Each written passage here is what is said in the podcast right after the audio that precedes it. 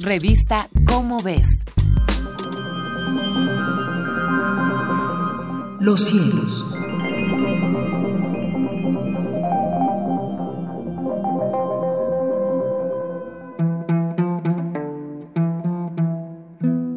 Soy José de la Herrán y tengo el gusto de comunicar a nuestro amable auditorio las efemérides astronómicas que publica la revista Cómo ves de la Universidad Nacional Autónoma de México.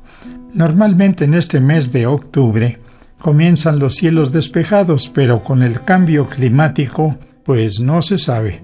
En fin, en el hemisferio norte a las 22 horas tenemos a la constelación Pegasus, justo sobre nuestras cabezas. Es un gran cuadrilátero de cuya esquina noreste parte la constelación Andrómeda, con su galaxia espiral M31, que es nuestra vecina más próxima a nuestra propia galaxia que es la Vía Láctea.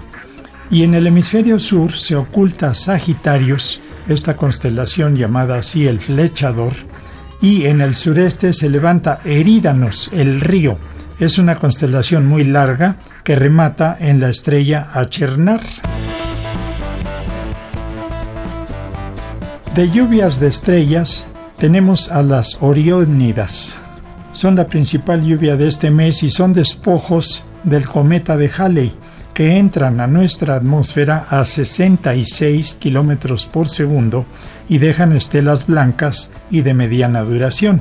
Conviene observarlas esta vez en la madrugada. Las efemérides son así: el día 4 tenemos a Venus estacionario y muy brillante. El día 5, la Luna en perigeo a 366 mil kilómetros de la Tierra. El 11, Júpiter en conjunción con la Luna en Libra, el 14 Mercurio en conjunción con Venus y Saturno el mismo día 14 en conjunción con la Luna en Sagitarius. El día 17 la Luna está en apogeo, lo más lejos de la Tierra, a 404 mil kilómetros de ella, y el día 18 Marte en conjunción con la Luna en Capricornio. El 21 tenemos la máxima actividad de la lluvia de estrellas, las Oriónidas. El día 23 Urano está en oposición, esto es lo más cerca de la Tierra. Y el día 24 Urano a 5 grados al norte de la Luna. Vale la pena buscarlo con binoculares a este planeta tan débil. El día 26 Venus está en conjunción inferior, esto quiere decir entre la Tierra y el Sol y por lo tanto invisible. El 28 inicia el horario de invierno y hay que atrasar los relojes una hora. El día 29 Mercurio está a 3 grados al sur de Júpiter. Es una conjunción relativamente cerrada. Y el 31 la Luna en perigeo, lo más cerca de la Tierra a 370 mil kilómetros de ella. Las fases de la Luna tenemos así. El día 8 es luna nueva. El día 16 tenemos a la luna en cuarto creciente.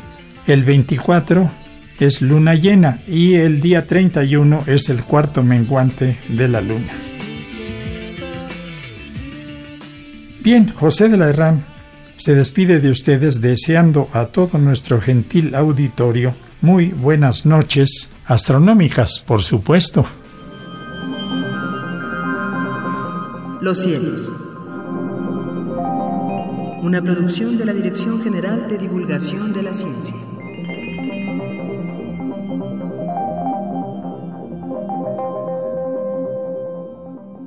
Revista Cómo ves